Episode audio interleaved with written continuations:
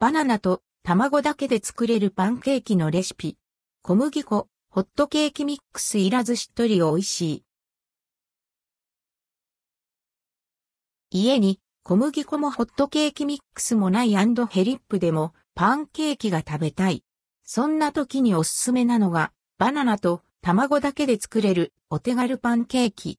私もダイエット中にハマってよく食べていました。お腹に溜まるしヘルシーだし、罪悪感なく楽しめるのでおすすめですよ。バナナと卵だけで作れるパンケーキレシピ。材料用意するものはこちら。厚さ5ミリ、直径10センチほどの薄焼きパンケーキ4枚分くらいの分量です。バナナ1本卵2個。作り方熟したバナナを一口サイズにカットし、ボウルに入れます。フォークを使ってバナナをよく潰します。ボウルに卵を割り入れ、泡立て器でバナナとしっかり混ぜ合わせます。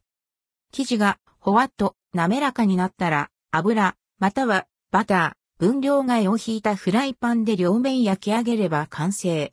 お好みでは緻密や粉糖をトッピングしても。バナナと卵だけで作れるパンケーキの味は、見た目に関して言うと、小麦粉やホットケーキミックスを使ったパンケーキより膨らみは弱め。とはいえ、べちゃっとせずふわっと焼き上げられています。食べてみると、アンドヘリップ。美味しい。粉が入っていないのに、ふっくら感はありつつ、卵感がやや強めのジューシーな口当たり。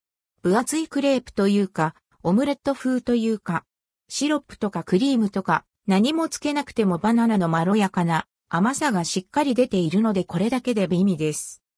ホットケーキミックスや小麦粉を使ったふかふかのパンケーキを想像して食べると違和感あるかもしれませんが、粉なしのしっとりむっちりしたパンケーキも外国のカフェで出てきそうな味わいで、個人的にはとても好きです。